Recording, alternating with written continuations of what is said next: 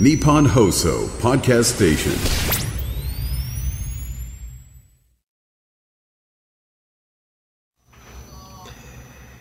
12月21日木曜日時刻は午後3時半を回りました FM93 AM1242 日本放送ラジオでお聞きの皆さんこんにちは辛坊治郎ですパソコン、スマートフォンを使ってラジコでお聞きの皆さん、そしてポッドキャストでお聞きの皆さん、こんにちは。日本放送の増山さやかです。そして木曜日は、こんにちは、ニッポン放送の飯田浩司です。辛坊治郎ズームそこまで言うか。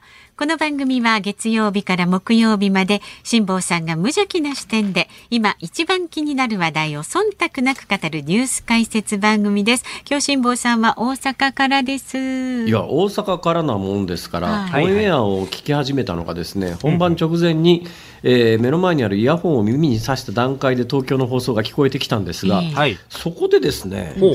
私の聞き間違いでなければうん。直近のナイツさんの番組で、はい。はい。番組終了間際のナイツさんの挨拶が、うん。良いお年をだったんですよ。良いお年。まさかとは思いますが、ナイツさんの番組今日で終わりじゃないでしょうね。違います。来週もありますよ。よ。あ、それはたまたまゲストの方がそうだったからかな。あの、そうそういうことだとそうですね。。ですね。木曜日は来週ないのかなって感じかな。ああ、よかったよかった。ご安心ください。大丈夫ですよ、そんな。まだまだみんな働きますからね。はい。そうですよね。いくらなんでも12月21日だもんね。まねだね。そうですよ。それはないだろうと。まあ、とりあえず、あのえーご挨拶をさせていただきますと、えー本日大阪からでございまして、えー大阪がびっくりするぐらい寒いっす。寒いんです寒いらしいっすね。私、あの今朝東京から来たんですよ。で東京からあの羽田空港行くに際してどどんな格好かなと思って、えー昨日ご案内のように私あの朝からですね床暖房をつけっぱなしにしておりましたから、はいはい部屋の中むっちゃ暖かくなっていて、うんでもそういう時ってあの外の温度わからないじゃないですか。ほいでスマホ取り出して外の温度を見たら、はいあこのぐらいの東京の気温だったらこの重ね着ぐらいでなんとかなるだろうと思って、羽田空港に向かいはい。伊丹空港降りた瞬間にはい。無理 無理無理。というぐらいね、関西寒いんですよあのね、情報入ってますよ。今日ね、大阪で初雪観測したんですってね。初雪。あーでも今は空は見事な青空が広がってますけどね気温が5.2度うん。湿度36%風速4.5メートル東京どうですか？東京は今日は穏やかなお天気ですが、すね今の気温は10度ですね。10.2度。はい。10度32.6%。はいまあ空気が乾燥してます。ああやっぱりね10度の東京から5度の大阪に来るとねこれちょっとびっくりしちゃうんですよこれ。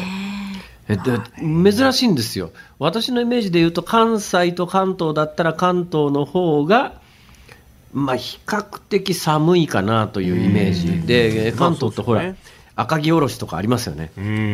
で緯度も微妙にやっぱり大阪よりも東京の方が北の方にありますし、うんえー東京の方が寒いよなっていうイメージで私子供の頃ですね、はい。えー埼玉県の武蔵野の奥の方に住んでおりましたから、入間あたりですね、うん。あそこ昔はね入間市じゃなくて豊岡町っていうところだったんですが、おー。その豊岡町時代にその小学校に通っておりましてですね、はい。当時はやっぱりね冬の朝礼の時にうん。校庭に霜柱が立ってました。あ最近霜柱なんか見ないっすよね東京で確かに見ないかもあんまり。あ。ああ、あの、公園とか行くとね、結構霜柱立ってたりしますけど。ザクザそれで、ねあの朝礼の時にもう足の指先がじんじん痛くなってうんもう耐えられないぐらいの寒さというイメージが私は関東の冬にはあるんですけども、うんまあ、最近あの温暖化で東京でもそんなに寒いっていう感じがなくなってきたけれども私の感覚で言うとやっぱり関西より関東の方が随分、えー寒いよねっていうイメージがあるんですが今日あたり関東10度で東京10度で大阪5度ですからね、はい。どうやらええ。気象の専門家によるとですねほいほい。西の方からはい。強烈な寒気団がやってきてるらしくて、はい。だから今日あの関西で大阪で初雪って言って、まあ、実際今こう大阪の空を見上げるとそれはまあ気象学上の初雪かもしれないけど別にあの雪が降って積もってるとかそういう感じではないんですがもっと西の方の福岡あたりは結構ね雪降ってますもんね。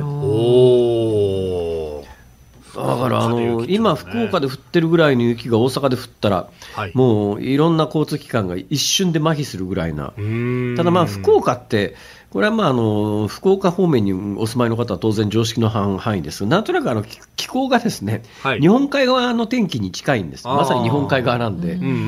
だから冬場が雪降るのはそんなに珍しくないらしいですが、うんでも今日あたりやっぱり西の方から寒波が来てるんで、西の方は寒いっすよ。ねなんか寒そう。飯田君、はいはい。なんとかしてくれ。いやいやこれなんともならないですよ。むしろ、あの、我々も。全部こんなことになっちゃってるのはね、政治が悪いからですよ。総理どう思ってんの、これ？えーまさに、えーしっかりとお対策をしていただきたいと。えー特にえー交通関係に関しては、えー様々な影響があ出ますので、えー政府としてもしっかりと注視していきたいと考えております。連立与党を組んでる公明党としてはどう考えるわけ、これ。ことほどさように地球の環境が激減しておりますので、えーしっかりと注視していきたいと思っている次第です。便利な人ですね。本当にね。全部偽物ですよ一人で全部いけるもんな。本当ですよね。そうそうそう。だから一人連立政権とか言われますもうとにかく1、2秒でも1日でも長く岸田政権にはあの持ってもらわないと。このね、類まれな芸風が。いやーやっぱ新しくやるの大変ですから、ね。次誰だったらできそうな気がする。あ、麻生さんはもうね、過去実績があるもんね。過去実績が。かといって今のどうなんだろうな、顔ぶれ、茂木さんとかなんか真似しづらそうだもんね。いやー難しそうな感じありますね。これ相当会見見ないと。茂木さん、ちょっと微妙になんか、なまってる印象が私なんかあるんですけど、おーどこの出身の方なんだっけな、まあ選挙区栃木でいらっしゃいますもんね。栃木か、北関東か。そうそうそう。ああ、北関東特有のなんかあの母音の発音があるよね。あええ、だから北関東の母音の発音の方が東北の発音よりも結構特異的特色そういう特色があったりするからね。あ。あうんあ。うん渡辺道夫さんとかミッチーとかね。ああ、渡辺道夫さん。はい。はい、だけどこれ母音の発音真似すんのは難しいよな。そうですね。うんだからネイティブの北関東でこの番組で言うとアトム君なんかはもしかしたらあれなんだろうか。ネイティブだったら喋れるのかな。そうですね。そういうことになりますよね。その栃木弁かなんかでやってくんないかな。耳で覚えてる。茨城だっけ、これどっちかで間違うと怒るんだよね。えっと栃木ですかね。アトムさんはね。みんななんか恐る恐る。ねそうそうそう栃木あ、スタッフが今うなずいてるんで栃木でしたね。これね、埼玉県民なんてね、埼玉県なんか北関東と接してる割にはね、はい。埼玉県民ってね、北の方に目がいってないからね、ええ埼玉県民の中にもね、北関東3県を重正式に指摘できる人って、そんなにはないかもしれないですよね。おお、そんなことないか。まあでもねあの広いですから本当なに。何そのみんなで奥歯の奥歯に物が挟まったような言い方をするな。こういうこういうやばいところに紛れ込みたくないとか言う。なんかそういうなんかなんかすごい微妙な空気を感じるんです。いやいやいやいやいや。飯田君、何ですか？えー、茂木さんだとできそうな気がする？いやー、まあまあ、あの、ちょっと、勉強すればって感じですかね。あー河野太郎。河野さんがこれが難しくてですね。一回ちょっとチャレンジしましたよそうね。そう。だそれ、それこそなんか一回で、番組中にずっと動画を、あの、折に触れて見ながらやったけど、やっぱあんまりうまくいかないわけですよ。これ石破さん。私は、候補にいつも上がりますが、かといって、総裁選で20人を確保できるかと言われれば難しいところですね。まああと一クオリティとしては、そんなに高くななんいな。で俺はこうやってここで毎回背踏みをされなきゃ、寝踏みをされなきゃいけない。信じろ。のどぐろ、ちょっと何美味しかったですね。何、何、何言った今？のどぐろ。黒美味しかった美味しかですったですねね。いやいや、環境大臣時代にね、あの、福島に行ってですね、いや、福島の海洋放出があっても大丈夫だというのを、あの、サーフィンもこの間ね、あの、新次郎さんやってましたから。そういえば、なんか進次郎さんの、はいはいあの、結構話題になったセリフがあったよな。なんだっけな。のどぐろ。いや、のどぐろはいい。あのどぐろじゃないですか。のどぐろはいいよ。あ、そののどぐろで思い出した。全く本当にどうでもいい話なんですよ。はい昨日のもんですから、もう思い出したから喋るだけの話なんです。え昨日いつものようにピアノのレッスンがありましてですね。ほうほうえピアノのレッスンがある日は、えーいつもとあの通勤ルートが変わるんですね。で通勤ルートが変わるんで、ピアノのレッスン場からですね、はい。えー銀座の東銀座の方をずっと抜けて、はい。裏通り通って、今まで通ったことのない道っていうのがあったんですよ。で今まで通ったことのない道をずっと北上していったらですね、大のどぐろの店っていうですね、大のどぐろ。のどぐろの専門店があって、いやー、銀座というのは奥が深いな、いろんな専門店ありますね。のどぐろの専門店があるか、ここにと。思。だけどね、往々にしてこういうところってさ、はい。今まで俺人生で何回も経験があるんだけど、後でふっと思い出して、ああ、あそこののどぐろの店にいっぺん行ってみるかと思って、はい探していって、たどり着いた試しがないんだよね。そうね、ポッと見つけたお店とかってそういうことありますね。もしかすると消えちゃってるのかもしれないね、あれは。うん。ちょっと謎の世界に迷い込んじゃったのかもしれないですね、辛坊さんね、お疲れすぎてね。ファンタジー、ね。ファンタジー方向でね。ファンタジー方向。もういいです、先行ってください。はい。大体今日はあれあれだよね。もういかにもファンタジーが似合わない面々なんだから。さ。何を言ってる話をして。ちょっとね、そうですね、花開かないですね、あんまりね。さあ、じゃあ。そうそうなんだよ。未来に展望が持てないだろ、これ。このまま行っても。えもう先行ってください。はい、はい大丈夫です。気にしないでくださいそう。ですねもう10僕のことは気にしないで。いやいやいや気にしないでじゃあちゃんと喋ってくださいよ5時半までそうですよ、お願いしますね。今日は飯田浩二の、うん、そこまで言うから。いやいやまたまたまたあなたの番組毎です回毎回同じ茶番を繰り返して、この年明けからタイトル変えよう。タイトル変えようじゃないでしょちょっともういいですか？はいどうぞズームそこまで言うか。この後は昨日から今日にかけてのニュースを振り返るズームフラッシュをお送りします。で4時台は東京地検特捜部が松野前官房長官ら複数の安倍派幹部に任意の聴取を要請というニュースについてで5時台は香港国家安全維持法をめぐるアップルデイリー創業者の裁判始まるというニュースにズームします。番組ではラジオの前のあなたからのご意見、今日もお待ちしております。辛坊さんのトークに関すること、あなたが気になるニュースなど送ってください。メールで送ってくださる方は、zoom、zoom アットマーク 1242.com。番組の感想など、旧ツイッター X で参加される方、ハッシュタグ漢字で辛坊治郎、カタカナでズーム、ハッシュタグ辛坊治郎ズームでお願いします。で、5時26分頃の今日のズームオンミュージックリクエスト、リクエストのお題をお願いします。銀座で、のどぐろ専門店を見つけた時に聞きたい曲。銀座でのどぐろ専門店を見つけた時に聞きたい曲。悩みますね。のどぐろまあなんか探していただいてお魚あたりから攻めてもいいですしね。魚、銀座魚、あたりでもいいですしね。はい、はい。はい。はい、ちょっと考えて選曲の理由も書い。て zoom アットマーク一二四二ドットコムまで送ってください。お待ちしておりますさあ続い。ては外為ドットコムプレゼンツマーケットインフォメーションです東京株式市場日経平均株価は昨日と比べて535円47銭安い。3万3140円47銭で取引を終えました。トピックスは昨日と比べて23.40ポイント低い。2325.98で取引を終えました。円相場は1ドル142円90銭付近で取引されています。東京市場の円相場は142円台へ上昇する展開となりました。前日のアメリカの株安を受けて日本株が大幅安となる中リスク回避の円買いが優勢となりました。海外市場は方向感の出にくい相場となりそうです。主要各国の金融政策発表を終えたことで海外投資家がクリスマス休暇に入ったとみられます。ニューヨーク市場ではアメリカの新規失業保険申請件数などが発表されますがトレンドが生じるような動きにはなりにくそうです。以上外為ドットコムプレゼンツマーケットインフォメーションでした。大阪梅田のニッポン放送関西支社と東京有楽町ニッポン放送をつないでお送りしています。今日の辛坊治郎ズームそこまで言うか。まずは昨日から今日にかけてのニュースを紹介するズームフラッシュです。ダイハツ工業で衝突試験の不正などがあった問題で国土交通省は今日ダイハツ本社に立ち入り検査に入りました。いわゆる元徴用工訴訟で韓国の最高裁が今日上告を棄却し日本企業への賠償を命じた判決が確定しました。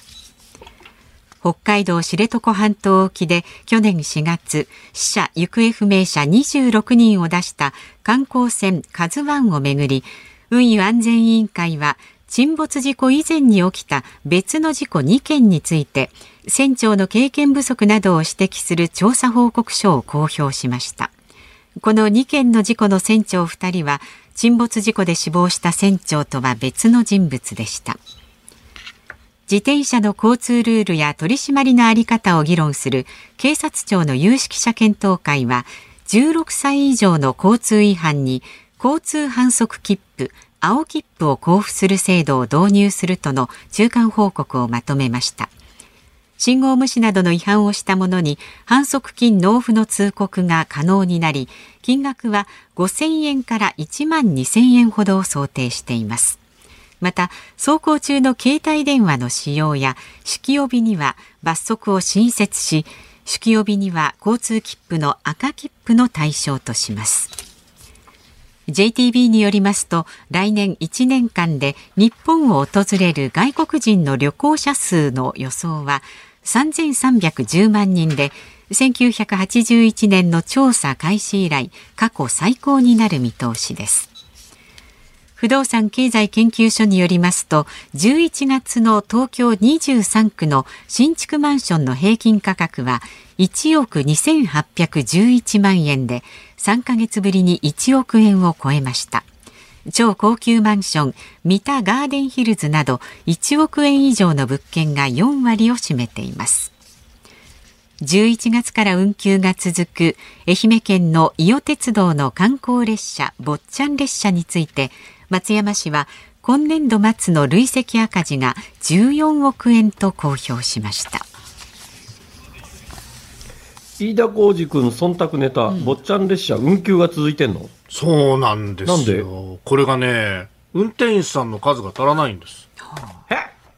数が足らないんでですね、この伊予鉄はちょっとおダイヤも変えて、まあ休日ダイヤみたいにですね、運転本数を減らして、えー今なんとか回してるっていうところで、だからこの坊ちゃん列車のようなですね、イレギュラーな観光列車は、えーとてもじゃないけど運行できないんだよということでですね、自動運転にしようーん。いやー、路面電車主体ですからね。まあ、伊予鉄路面電車の部分と、まあ、あの、普通の電車の部分とある。専用う線の部分とあるんですけど。詳しいね乗ったことあるの？ありますよ。だってこれね、路面電車にガタゴト松山市内から乗って揺られていくと、そのまま道後温泉に行けるっていうね、あーもう夢のような、ね、ほら、道後温泉の本館なんて入ってごらんなさいよ。ね、400円、500円で温泉、はーっと、これ、たまんないじゃないですか。え道後温泉の本館のところに路面電車なんか入ってたっけ？えっとね、まあ、正確にはその手前に道後温泉駅っていうのがあって、まあ、そこからこう歩いてって、でも、そんなかかんないんじゃなかったかな。せいぜい5分も歩かずに、本館行けますけど、はい、そうなんですよ。い。いんそうですか。ですよね、風情があってね。さてその一つ前の 不動産経済研究所によると11月の東京23区の新築マンションの平均価格1億2811万円。はいはい。はあ1億超えたって言ってに2000 1億2811万円って超えたって感じじゃないねもうこれはね、うん。なんか東京都内のあの、まあ、区にもよるんだろうけどマンション新築で1億超えたって言われてもそんなに驚かなくなっちゃってるのがちょっと異常だな、ね、本当ですね。だって普通のサラリーマン絶対買えないもんねはい。1億円って。ローン組んで飯田浩司でも無理じゃないか？いや、無理ですよ。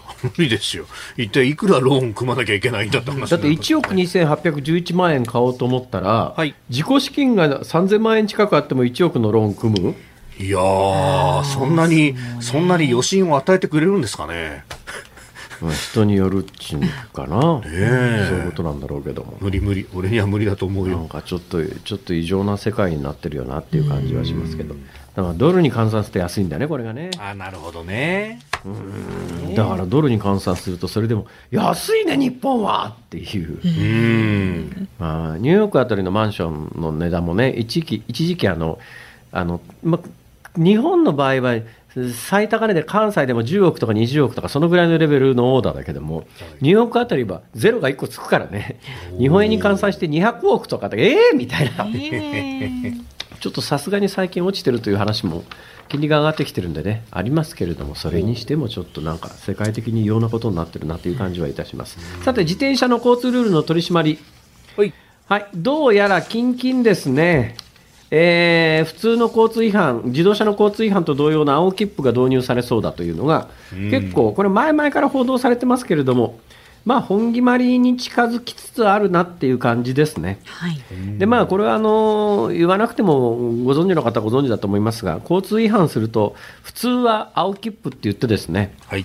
えーそこで青色の紙にいろんなものをサインさせられたりなんかして、えー金融機関に持ってって罰罰金というか反則金を支払うと、それでまあ基本終わりということで。はいえーところがですね、重大な違反に関しては、その青切符ではなくて赤切符というやつを、赤切符切られるとどうなるかというと、基本的には、えー刑事裁判が始まるよという、そういうことになりますから、罰金払って終わりにはならないんで、はい。で今まで自転車に関しては制度がなかったから、制度がなかったから、本気で取り締まりをしようと思うと、赤切符を切らざるを得なかった。だけど、赤切符を切って裁判を実際始めるかということになると、まあ、ちょっとあまりにも大げさなことになっちゃうんで、現実的な、まあ、あの取締り状況からすると、その場で警察官の方がですね、ちょちょちょちょちょちょちょ、それダメだよ、そういうことしちゃっていうので、だから非常に最近あの、重大事故等もあの特に電動自転車になってからあの当たった時の衝撃がそもそもあの自転車自体の重さもこれが、ね、重要なんですよ、軽い自転車と重い自転車と。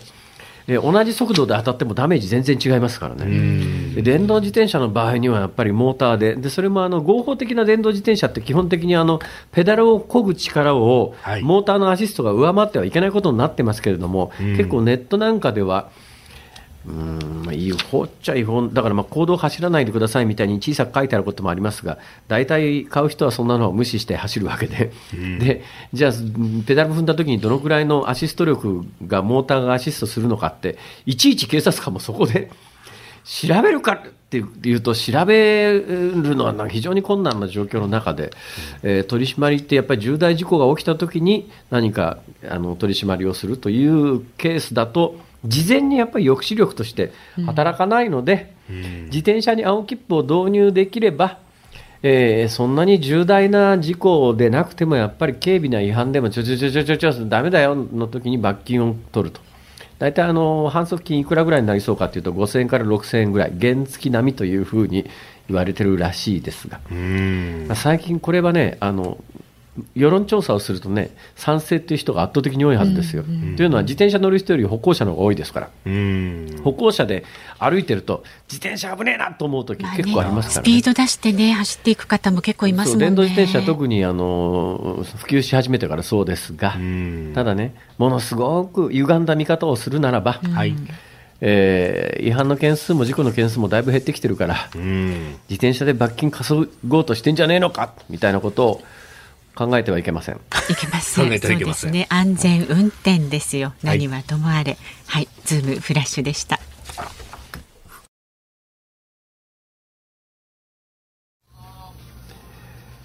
12月21日木曜日時刻は午後4時3分を回っています大阪メダル日本放送関西支社から辛坊治郎と東京有楽町日本放送第三スタジオから増山さやかと。飯田浩二の3人でお送りしております。今日もね、お聞きの方からメールをいただいております。ありがとうございます。町田市にお住まい49歳の町田真知子さんはですね、はい。のどぐろがおかしすぎて電車の中でふふふっと笑ってしまいました。飯田さん最高。あありがとうございます。ありがとうございます。おどぐろ。は要するに小泉進次郎ですね。小泉進次郎さんのね。小泉。はい。進次郎。ええええああれだっけ？なんか俺もさっきさ喉元まで出かかったんだよね。はい小泉進次郎の、えー炎上した名言。炎上した名言。うん。ほらあれだよあれ。あ、セクシー？不倫は文化いやいやそれ石田純一じゃないですか。あ違う人違うよ。全く違う人です。ずいぶんとあの過去から遡って持ってきましたね。えーなんか似たような発言だったよね。なんか、そうそう、まさに、まさにセクシーだよ。うん。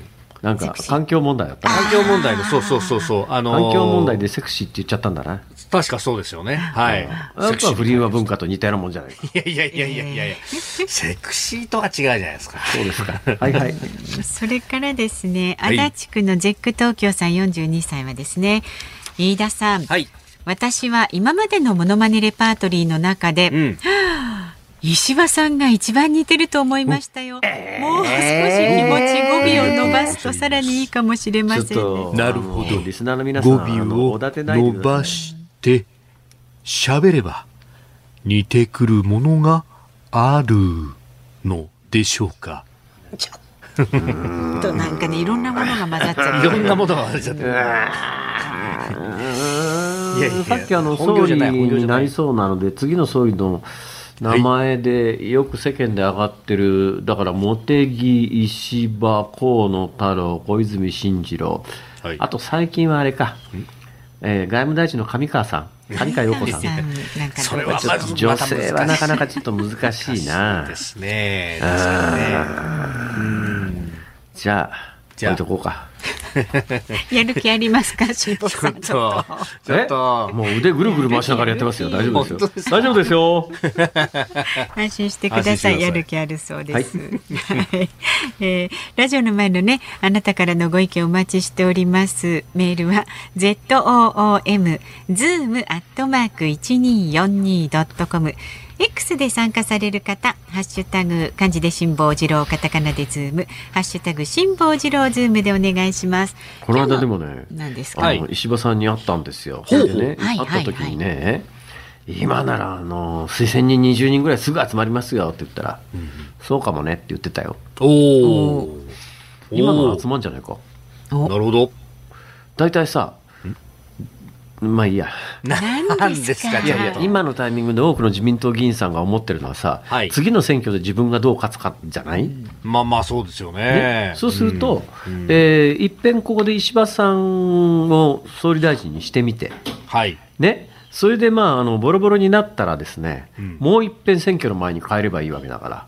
で逆にそれで支持率がドーンと伸びるようだったら、それはそれで選挙は戦いやすいわけだから、うん。いっぺんあのダメ元でっていう感覚を持つ人は出るかもしれないな。一般論として、まあ、政界の事情に詳しい人は、いや、いくら国民の人気が高くたって、石破さんが総理大臣になる可能性は、まあ、ゼロ、限りなくゼロだよって、みんなこう思ってるよね。うんだけどさ、みんながそう思っているからこそ、はい。これちょっと面白いかもしれないよ。うん。いや、でも確かにあの、世論調査の、あの、支持政党と、この、お誰が総理がふさわしいですかみたいなのを、こう、組み合わせで聞くと、自民党支持者の中で今まで石破さんってあんまり、まあ相対的に人気はなかったんですけど、上がってきてるっていう話はあるんですよね。これはちょっと飯田君、はい。仕掛けよ仕掛けよう。何をですか？う。飯田君、え？飯田君の仕掛けで。だから飯田君のモノマネがもうちょっとグレードアップされね。ればだなでブレ。イクすればね。なるほど。そう、いやいやそれであの他にやってる人いるいここで5人、あの、いろんな人を5人させて、つって ほら、最近あるじゃない五人させてフェイク動画で世論を動かすやいやいや、ちょっと、一番やっちゃダメなやつですよ。しかもマスコミの人間がね。ディープフェイクってやつじゃないですか、それ。つ。それそれ、おいえ おいえディープフェイクそれだ、それだ。ダメダメ。ダメダメ惑わされないでください。そうですよそういうものは。ね。そうなの？はい。そうなのじゃないですよ。おかしいな。偽物ですよ。ご安心ください。偽物ですよ。はい。えということで、はい よろしいでしょうかこのくらいで。あどうぞズームオンミュージックリクエスト今日もお送りしますが、お題を言っておきますと、銀座でそのね、のどぐろ専門店を見つけた時に聞きたい曲ですので、こちらのリクエストもお待ちしております。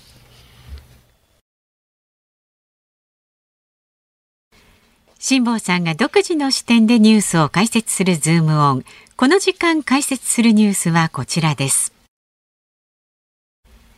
岸田総理大臣が日本版ライドシェアの限定解禁を表明。岸田総理大臣は昨日デジタル行財政改革会議で日本版ライドシェアについて全国各地で深刻となっている地域交通の課題を踏まえ新たな運送サービスを2024年4月から開始すると表明しました。タクシー会社の管理下で自家用車を使い一般ドライバーが有料で客を送迎します。観光地や都市部も含めタクシーが不足する地域や時期時間帯に限って認めます。またタクシー会社以外も可能とする全面解禁は議論を続け来年6月までに方針を決めるということです。まあ、今年に入って前の総理大臣の菅さんであるとか、河野太郎さんであるとか、小泉進次郎さんあたりが、えー日本もライドシェアの解禁に向かうべきだというような発言をして、えーにわかに、えーライドシェアが盛り上がって、結果、えー蓋を開けてみたら、はい。来年の春から、うん。えー日本版ライドシェアが始まりますと。はい。どうなのこれ？元から出来レース？うーん。まあね、運行主体は、あー運行主体というか、あのーこの管理に関しては、えー既存のタクシー会社が行うだとかね。既存のタクシー会社が管理をして、はいえー既存のタクシー会社のアプリで車を呼んだら、うんえーマイカーを運転する普通の人が来る可能性が高くなるっていうか、そのそういうことが起きるよということだよね。で運賃ははい。既存のタクシーと同じ。うん。どこがライドシェアなんだよ。うん、うん、うん。それタクシーでマイカーが来るだけだろ、それ。うん、うん、え？うん。ライドシェアってそういうもんか？うん。まあライドシェアってさ、海外で使ったのとはちょっと違います。ちょっとじゃねえわ 全然違うわ全然違うわ。これ、タクシー業界にとっては、はい。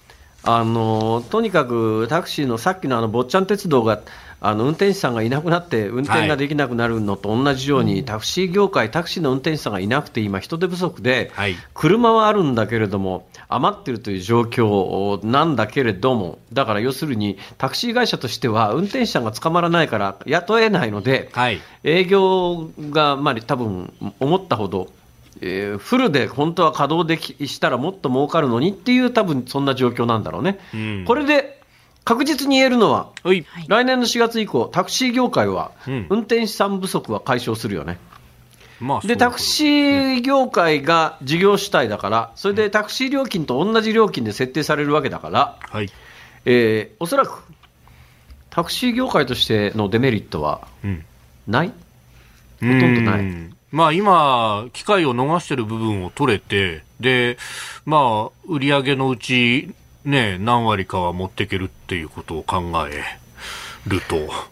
あのライドシェアが、ええー一般国民にとって何がありがたいかというと、えー利便性が高まると、スマホで運転手さんを、えーまあ、す選択できると、はい。えー近くに、一番近くにいて、一番安い料金の車に乗れると、うん。えー料金も既存のタクシーよりは、多くの世界の繁忙期でいうと、既存のタクシーより値段が上がることもあるんでね、ええ。必ずしもタクシーより安いとは言えないけれども、まあ、気軽に、えーそういうもので移動ができるようになるというのが、世界で、えーライドシェアが普及しているところで起きていることなんだけども、少なくとも来年4月から始まる日本版ライドシェアは、一般国民にとっては、タクシーが捕まりやすくなる以上のメリットはないよな。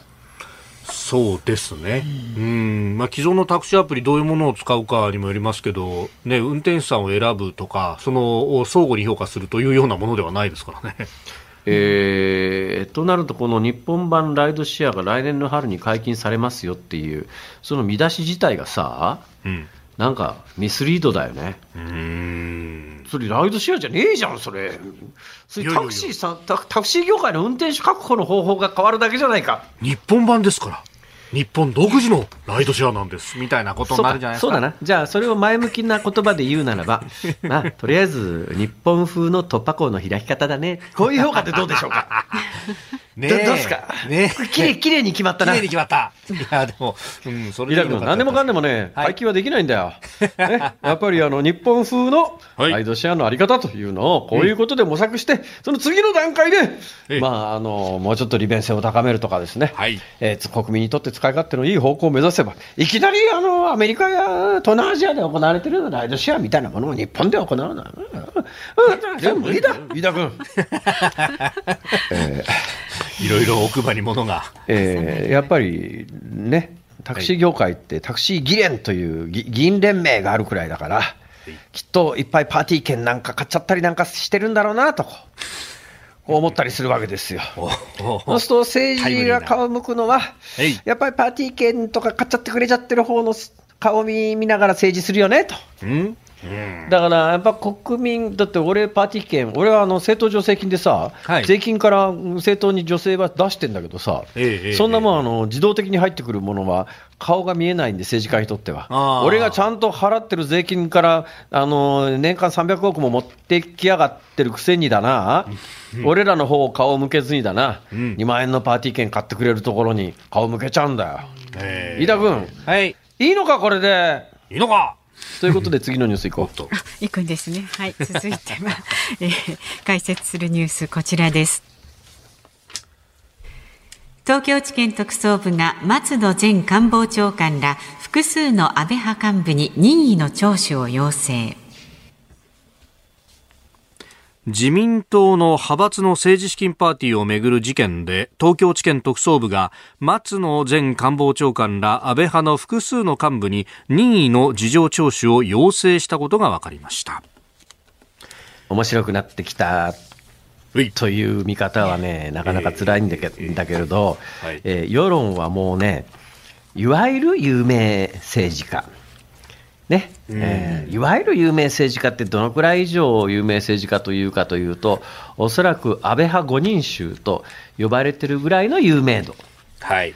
この安倍派五人衆と呼ばれてるぐらいの、えー有名な政治家の誰か一人ぐらい、えと捕まってもらわなくちゃ、腹の虫が収まらねえよ状態に国民はなっちゃってるわけだよ。えうん。だから検察はそこまで意図して今回のことを仕掛けたかどうかはちょっと微妙なんだけど、少なくとも、はい。あの国民の意識レベルとしては、誰か一人ぐらい捕まえろよ、うん。政治家うんが誰も捕まらないで話を終わらせられないぞと、こう世論を世論はこう沸騰し始めてるんで、はい。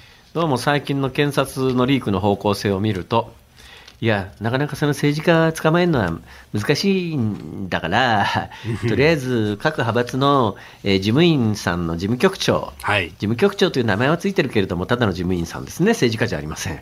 えーだけど、それもあの歴代やってきたことをそのまま踏襲してやっているわけで、自分で何かその人が意図的に、えー裏金を作ろうと思ってやったわけではないんだけれども、少なくとも今の法律制度上は、派閥が入ってくるお金、入ってきたお金に関して全額正しくつけていなかったということが明らかなので、これに関しては簡単に罪が問えると。はいだから派閥の一般人、一般人というか、政治家ではない事務局長が、あの刑事責任を負うことになるのは、まず間違いなかろうと。だけど、世論的にはそれでは済まないと。はいで日本の検察って最近の傾向を見るとあの広島の例の事件なんか典型なんだけども週刊誌等が騒いはいで勝一の、えーあれは週刊誌が騒いでまず発端。で今回は検察がリークして発端なんだけどもいずれにせよ、い、ずれにせよ、世論にものすごく配慮しながらっていうか世論に配慮しないと矛先が自分たちの方に向かうから、検察はこのまんま有名政治家を誰も起訴しない状況では、はい。自分たちに火の粉がかかるので、ええ。なんとかしなくちゃとは思ってるはずなんだけれども、日本の今の政治資金規正法を細かく読んでいくと、うん。えーなかなか難しいと。はい。一つ、二つ可能性があるんだけど、一つは、えー派閥の事務局長、会計責任者は罪に問えると、これはもうあの誰に聞いてもそうなんで、うん。問えると、ただしそこは政治家じゃないので、これだと世論が納得しないと、はい。政治家もとっ捕まえたい、でなおかつその派閥の5人衆みたいな人の一角を捕まえたい、うん。とするとね、方法は一つしかないわけで、はい。えー共謀共同正犯という、はいえー法律の枠組みがあるわけですよ。ええまあ、共謀共同正犯自体があのなんか法学部の試験問題に出るくらい正確に喋ろうと思うと難しいんだけども、まあ、イメージで言ってみりゃ共犯ですよ。共犯、ええ簡単に言うとね、はい。で共犯、うん、というのは同じ罪ですから、うん。えーだから共謀共同正犯という法律的な枠組みがあるんだけれども、えー派閥の会計責任者、ただの事務屋さんなんだけども、この人を罪に問えるんだったら、この人に明確な指示を出していたというようなことが立証できれば、派閥のトップ、はい安倍派の場合は派閥のトップが会長なんだけれども、ん。会長は長年不在だし、前会長は亡くなってるし、はい。そのその前の会長も亡くなってるので、そうですね。それで、じゃあ、事務総長というのが、実際に派閥を仕切っていたということでいうと、事務総長は共謀共同正犯で立件できる可能性が、まあ、ワンチャンスあるかもしれないんだけれども、最近、検察が各新聞にレリークしている方向性を読むと、はい。なかなか事務総長を、えー立件するのは難しいっていうのが新聞に書いてあるわけですよ。でも明らかに検察リークで。えあのそんなに期待されてもね、難しいんだからっていう、いや、そうするとあと一つはですね、キックバックで金を受け取っていた方の政治家は立件できないのかと、うん。うん。世間はこう思いますよね。はい。ところが、これがなかなか難しいんですよ、2つの意味で難しいのは、うん。一つはですね、はい。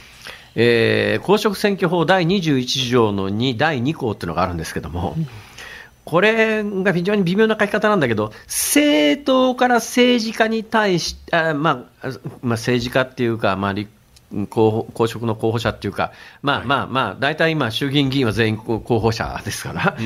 えーだからそういう政治家に個人にはい。政党から金が渡る分に関しては、ええ。これはあの基本的に、まあ、いわゆる青天井っていうか、一切証拠を残す必要もなし、自動的に金が渡っちゃう、だから自民党の歴代幹事長が、党の金をいろんなところでこう自由に使うときには、この手を使うわけですよ。うん。歴代幹事長には、多い人には何十億も金が党から渡っているんだけれども、これが立件されないのは、これは法律的に OK なんです。よ。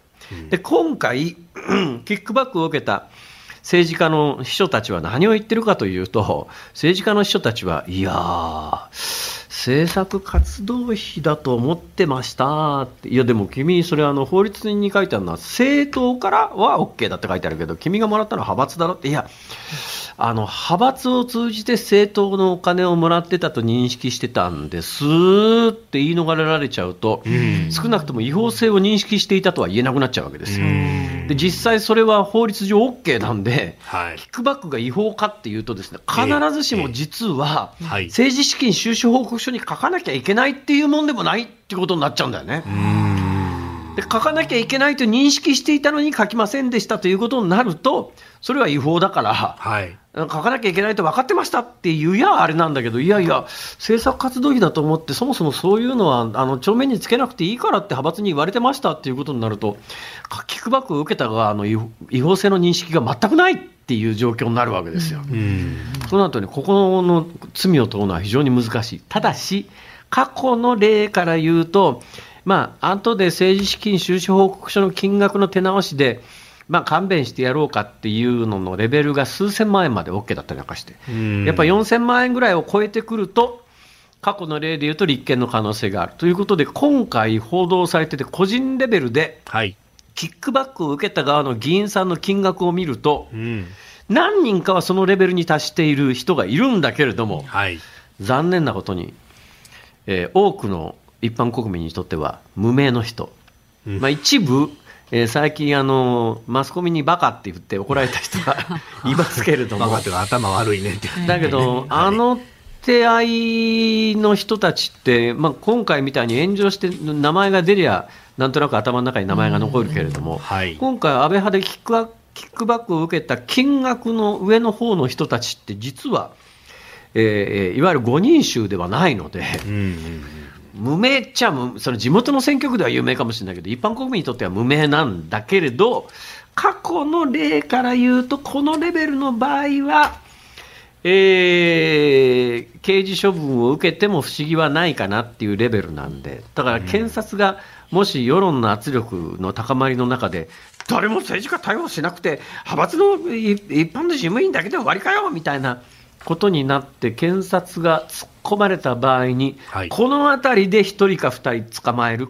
か、うん。あるいは、えいやで派閥の事務総長、なんか特特別な証拠でも出てくれきたら、えーいわゆる6人衆、5人衆、安倍派5人衆と言われている人たちのまあ誰かを、えー事務総長経験者を共謀共同正犯でと捕まえるかぐらいの実はチャンスしかなくて、なんか世論の高まりとしては、これ当然、ここまで名前が出てるわけだから、いわゆるその有名人クラスの政治家が誰か立件されるだろうと、みんな期待してるんだけど、最近の検察のリークを見てると、はい。いや無理だから、難しいからっていう、なんか、世論抑えにかかってかかってるなっていう感じがするんですよ。これがあのこれからどうなるかは、なかなかね、ここでは断言できませんけれども、はいそうすると検察って世論の顔色をものすごく見てますから、世論の怒りが大きくて、やっぱり少なくとも名前の知ってる政治家一人ぐらいはと捕まえろよっていう世論が持続すれば、うんまあ可能性はあると思いますけどね。うんだけど可能性はあるんだけれども、だからまあ今後どうなるかは、いろんな人にこう聞かれたりなんかするんだけども、はい。世論次第っていうところは実は大きいんですよ。で最近の新聞なんかは逆に世論をこう抑える方向で、あの新聞の記事が書かれてたりなんかするんで、まあ、それに乗ったら、もうそのまんま派閥の、まあ、ただの事務屋さんを捕まえて終わりになっちゃうよと。はい。だからもう怒りを持続させないといけないよねっていう今、局面なんだろうと思います。まあ、年末年始で忙しいさなかですもんね。そうなんで、またほら、最近、しきに言われてるのは、通常国会始まるまでの短期決戦だからって。うん。ねやたら言われますね、それはね。いやー、頑張ったんだけどな、時間が足らなかったんですよ、ふざけんな、こらもう不逮捕特権ですからね、なんて言ってね。えー言った方がいいよ、飯田君。最後に僕に下駄預けないでくださいい。や、今考えたんだどうしました？誰に言ってもらうのがいいかなって。伝えてもらうべきかね誰に小泉進次郎、小泉進次郎、そうだな、小泉、小泉進次郎で行こうのどぐろ。えズームオンでした。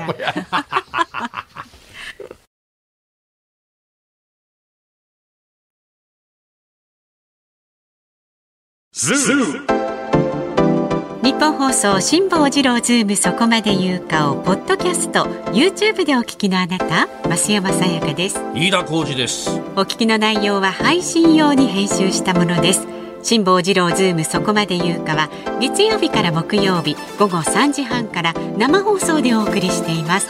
ラジオの FM93 AM1242 に加えてラジコでもお聞きいただけますよラジオラジコでは配信版では聞けない。あんなことやこんなことがいっぱい。さらにリポーターがあなたの街にお邪魔する中継企画やえ辛坊さんが夕刊フジの記事を解説する夕刊フジそこまでズーム。えそして生放送でしか参加できないリスナー参加コーナー。ズームオンミュージックリクエストなど盛りだくさん。ぜひラジオラジコでも辛坊治郎ズームそこまで言うかをお楽しみになってください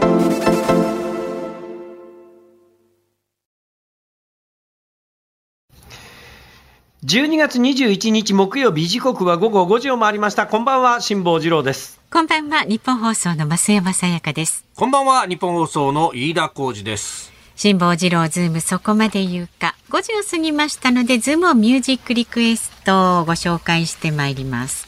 今日のお題は銀座でのどぐろ専門店を見つけた時に聞きたい曲辛坊さんがね、はい。お店見つけたけど見失ってしまったというエピソードから難しいお題をねねえいただねきいただいたというかあのお題だったので辛坊さん覚悟をして聞いてください今日は。え覚悟がいるんですか？そうですね。まず埼玉県八潮市の63歳男性だから言ったじゃないのさんはですね 銀座ののどぐろ専門店でのどぐろのフルコースを食べたことを想像しただけで気分はラララですね。リクエストはのどぐろ巻きさんでラララ。ああなるほどねそっち方向が多いってことですね。そういうことなんですよ。そっち方向が。のどぐろ巻きのどね。ぐろ巻きさん。足立区42歳のゼック東京さんはですね、はい。銀座でのどぐろ専門店を見つけた時に聞きたい曲は、ん。彩香さんとのどぐろのワインディングロードをお願いいたします。曲がりくねったどころじゃねえ。よちょっと待ってちょっと待って。のどぐろと小袋ってさ、はい。ロしか合ってないんじゃないの？のどぐろ、小 袋そうですね。本当だ、すごい似た感じありますけどね、うん似た感じあるけど。なんとなくね。綾香の。いやいや。あゆ彩香と4文字のうちひ1文字しか合ってないぞそれ。本当だ、のどぐろ、ね。小。袋。うん。ボーイナチグロの方がマシじゃないか。それから次はですね、はい。静岡市の59歳の3940回さんはですねやっぱのどぐろだけにのどぐろクローバー Z の 走りをお願いします。全部ダジャレかい。難しいんですよ。ダジャレかいはい、桃色クローバー Z ね。はい。埼玉県蕨市の砂次郎さんはですね、はい銀座でのどぐろ専門店を見つけた時に聞きたい曲「のどぐろって何でしたっけ?」ということで山下達郎さん「のどぐろよフィッシュ」でお願いします。のどぐろよなんだっけそれ踊ろよフィッシュですね。だいぶ違うだろそれ。ご自身でもフィッシュには違いないけどな。フィッシュだけどさ。フィッシュフィッシュフィッシュの方かかってるのね。うん。おフィッシュ。そしてこれ来てますよ。八王子市の奈落さん60歳は、銀座でのどぐろの店を見つけた時に聞きたい曲ですが、銀座といえば歩行者天国、のどぐろといえば魚、うんリクエスト曲は柴谷ひろみさん、お魚天国で。うん。魚魚魚ですね。そうですね。うんそうです。頭の中ぐるぐる回る曲ですねこれ。でね次私もねこれ来るんだろうなと思ってたんですけど群馬県太田市の50代何言うてい万年さんはですね銀座でのどぐろ専門店を見つけたということですがのどぐろといえば魚の方でなくのど飴ののどくろ飴を思い出されます。なるほど。ということでのどくろ飴の CM に出ている瀬川栄子さんの命くれないリクエストします。のどぐろちゃんだ。のどぐろ飴いやー皆さん本当にありがとうございます。ねえ。えー、本日のズームオンミュージックリクエストははい。のどぐろ巻きラララ。大黒。大黒摩季さんのラララエンディングでお届けいたしますんでお待ちになってください。番組ではラジオの前のあなたからのご意見は24時間お受けしてますんでね辛坊さんへの質問ニュースや普段の生活で感じる疑問飯田さんのモノマネに関してなどなど送ってください。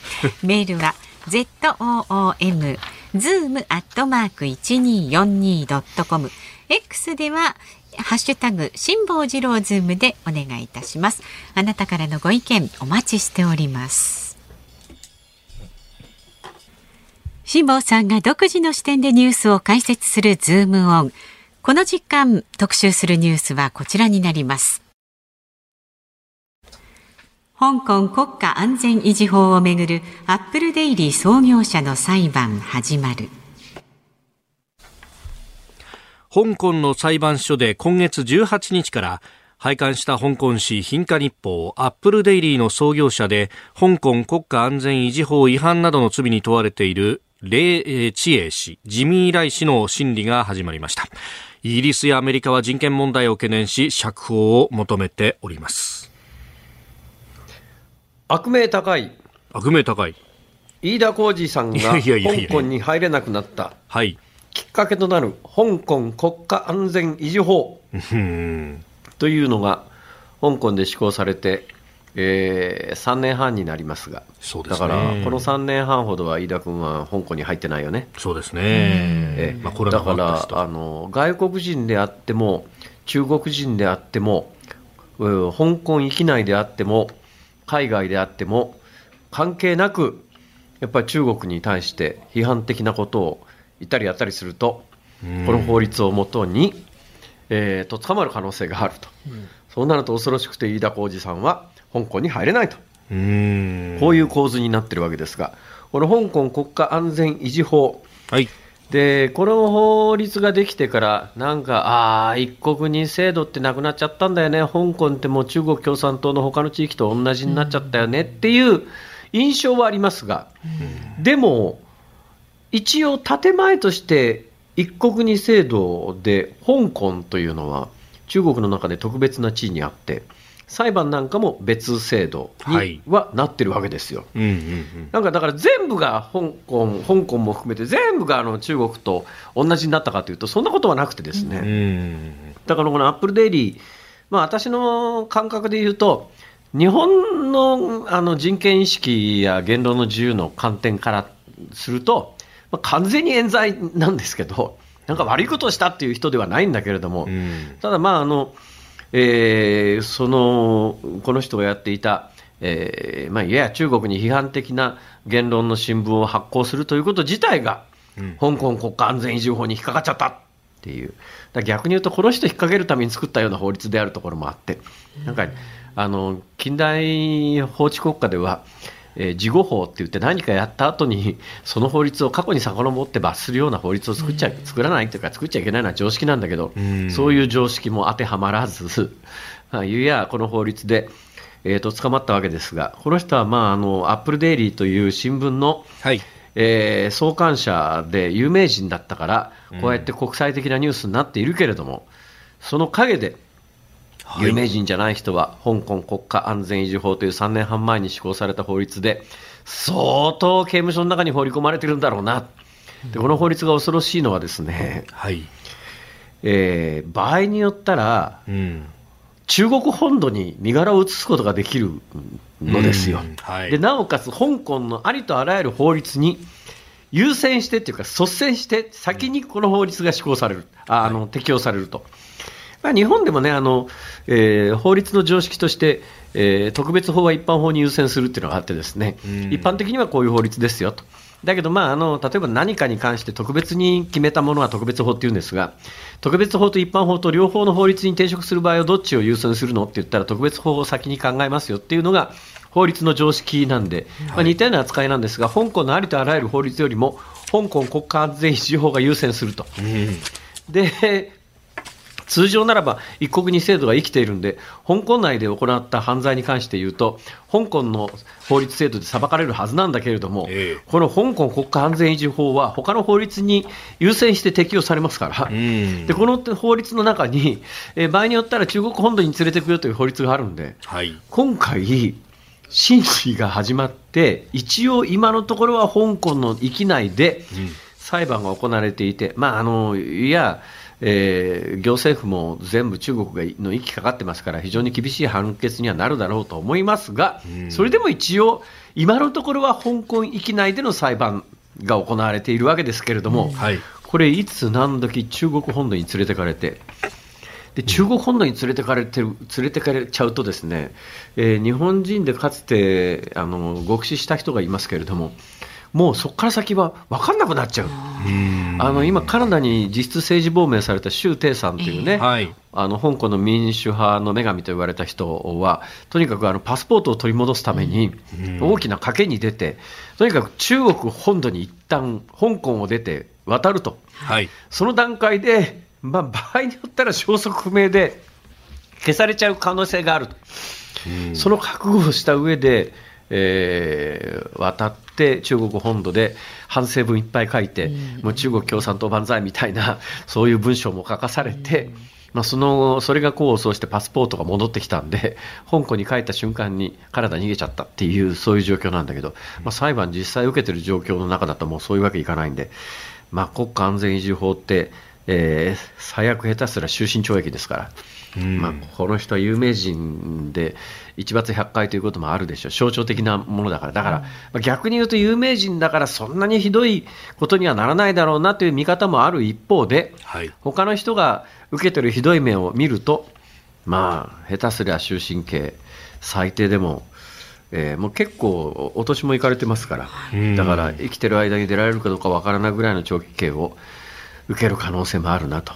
でさっき言ったように、飯田浩司君が適用される可能性もリスクもあるというぐらいで、この国家安全維持法の域外適用第1号という、域外適用第1号というかいうのは何かというと、ええ。香港にいるときなんかやったんじゃなくて、はい。香港の女性なんだけど、日本に留学してて、で日本で過ごしていたときに、日本国内のいろんな SNS 等に、えーいろんなあの香港はやっぱり中国から独立した方がいいんじゃないかみたいなことを書いたと、で日本にいるときにそれをやったということを理由に、はい。えーまあ、ちょっとふるさとに一時、まあ多分ビザ、その他法律の問題もあったんだと思いますが、まあ多分本人は大丈夫だと思ったんでしょうね、香港に入ろうと思ったら、香港に入ろうとした瞬間にとっ捕まって、その香港国家安全維持法の、え外適用第1号、うん。これ、あの今年大きなニュースになりましたけども、この間、確か判決出たんだっけな、確かな。うん出たんですよ、はい確かね。えまあ、あのーいういうことで、まあ、我々の知っている、飯田君が休みになると あの必ず訪れていた香港はもうこの地上から姿を消してしまったとうんいうことですな。そうなるんですかね、本当に。まあ、あの、ね。日本人の方は今のところは何か自動化ゲートで、えー開かずに、えー入国とか入域ができずに、まあ、門前払いのような形というのが、まあ、フリーのジャーナリストの方だったりとか、あもうすでにそれは出てますからね。何かだから飯田君が一番、今のところ過去の事例を適用するなら一番可能性の高いのは、はい。香港に入ろうとした瞬間に、あの、ゲートが開かずに、そのまんま出てけって言われるパターン。まあ、これだったら日本帰ってきてから、その話で散々朝の番組で盛り上がれるからちょうどいいよね。いやいや、行ってみよ行ってみようじゃないですよ。それもちょっとなーっういていう、ね。や、僕は実はですね、はい。先週末から東南アジア行ってたじゃないですか。はいほうほうほう。帰り帰国便向こうで考えて、もうちょっと楽な飛行機は何かないだろうかって考えたら、香港経由キャセイパシフィックのいい便があったんですよ。おーおいいじゃないですか。香港経由キャセイパシフィックで香港乗り換えなんですよ。はい。おいでね、あのー変なチケットを買うとですね、この海外乗り換えの時に、はい一旦入国しないと次のチェックインできないケースがあるんです。あで、まあ、キャセイパシフィックからキャセイパシフィックに乗り換える香港経由なんで、おそらく中国に入境しなくても、トランジットラインをずっと通っていったら、はい。乗り換えができるだろうなとは思ったんだけど、うん。私、そう信じて、かつて、えーやっぱり乗り換えができるだろうと思って、その時はキャセイパシフィックパシフィックじゃなかったんですが、ええ上海経由で、はい。で、トランジットラインで行こうと思ったら、トランジットのラインに乗れずに、はいいっぺん入国しなきゃいけない羽目に陥って、うんうんうんうんうんだから、いっぺん中国に入って。入国検査を受けて中国に入って、で、外側でチェックインをし直してからもういっぺん出国したことがあるんですよ。この香港のキャセイパシフィックだとすごいこれは便利でいいなと思ったんだけども、なんか香港でトラブルが起きて、これいっぺん中国に入国しなきゃいけないということになった時に、100%安全と言い切れるだろうかと。飯田君と一緒に番組やってるというだけで、何されるか分かんない。いやいやいやいや。僕関係ないですよ、そんな。まあ行ってみればよかったのに。試しに、ねということで、なんか、あの香港はどこへ行ったのという。本当ですね。だけどね、大切なのはやっぱりこういうニュースを継続的にやり続け,、ええやり続ける、はい。あの国際社会の視点がある間はそんなに無茶はできないだろうという、うん。少なくともそういう効果ありますから、はい。だからあのこういうニュースは積極的にやるということが大切だと思います。以上ズームオンでしたズームオンミュージックリクエストをお送りしているのは、だから言ったじゃないさん、えー、ゼック東京さん、矢車荘さん、メタルヘッド、おたかやさん、4人の皆さんからのリクエスト、大黒摩季、ラララでございます。はい。ラララ。ラララ。ラララ。ラララ。ラララ。ラ行が続くと言いにくいね。確かにね。ね。はいそれだけです。はいさあお聞きの日本放送そっちで適当に話広げて広げてほら。広げて広げてってちょっと。いいですか？この後夕方5時30分からは伊集院光の種。今日のメールテーマは習い事のことだそうです今日の。あ種ー昨日私久々にピアノ行って。ああ、そうですよね。新しい曲ですよ。次はちょっとね、ジャジーな、ジャズっぽいね。かっこいいじゃないですか。そうなんですよ。これが完成したらもうちょっとコンサートは目の前かな。やりましょうね。今日ね。私、伊丹空港着いたらですはい。ね、ストリートピアノをああだってストリートピアノってなんかむっちゃ上手い人しか弾いてないじゃないですか。確かにね。今日私はモノレールの伊丹空港の乗り場で見てたらね、むっちゃ下手な人が吹いてた。いいじゃないですいいじゃないですか自由なんですからここれなら俺でも弾けるかもと思って。それでそうですよ。そこでまずは披露してみてください。ねはい。そして、はいこの後6時からは、鶴子の噂のゴールデンリクエスト。で、明日の朝6時からは、はい、OK 工事アップ。コメンテーターは、総実総合研究所チーフエコノミスト、吉崎達彦さん、官兵衛さん。えー、まあ、日銀のね、金融政策決定会合等々ありますし、また、吉崎さんは競馬大好きですから、有馬記念ですよ、有馬記念。いよいよ年末の総決算。何で行こうかな。イクイノックスもね、いない中でさあ、そのね。後朝8時からは、春風亭一之輔さん、あなたとハッピーですテーマは、まあ明日冬至ですんでね、いい湯だなと、お風呂の話をお待ちしております。で、来週、12月25日月曜日午後3時半からのズームそこまで言うか、中国問題グローバル研究所所長、遠藤誉さんお招きいたします、お伺いいたします、で24日日曜日の正午から25日正午まではミュージックスをお届けいたしますんでね、はい。ぜひ参加なさってください。ここまでのお相手は辛坊治郎と増山さやかと。飯田浩司でした。また来週